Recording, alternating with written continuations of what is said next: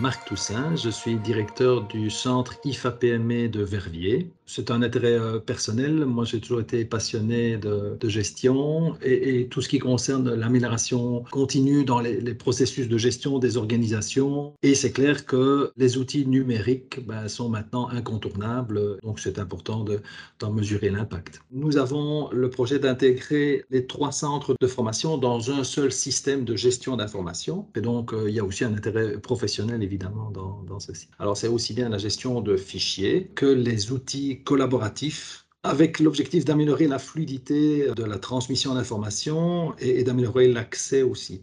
Et donc, il y a bien quelques outils que j'ai pu intégrer dans notre projet, mais d'une manière générale, c'est peut-être plus la philosophie globale euh, de la formation qui va nous servir parce que initier une transformation digitale, c'est pas seulement ajouter des outils, mais c'est vraiment réinterroger l'ensemble des processus impactés par l'utilisation des nouvelles technologies. Ce que je vais retirer aussi, c'est tout l'impact sur l'humain. Ce n'est pas seulement un aspect technique, c'est aussi cet aspect-là qui est intéressant.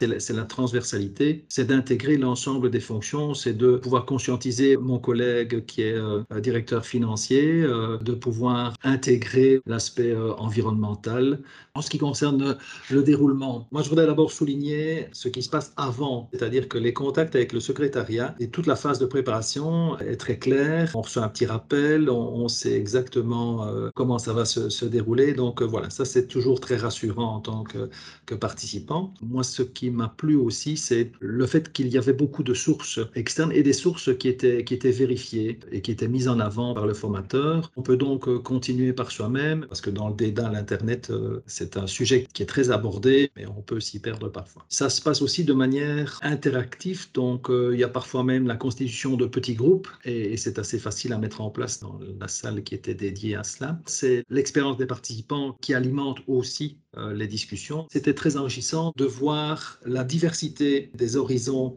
des différentes personnes et de pouvoir constater que, en fait, la problématique se retrouvent dans, dans, différents univers, mais avec pratiquement les mêmes contraintes et des pistes qui peuvent s'appliquer euh, dans différents environnements, dans différents secteurs.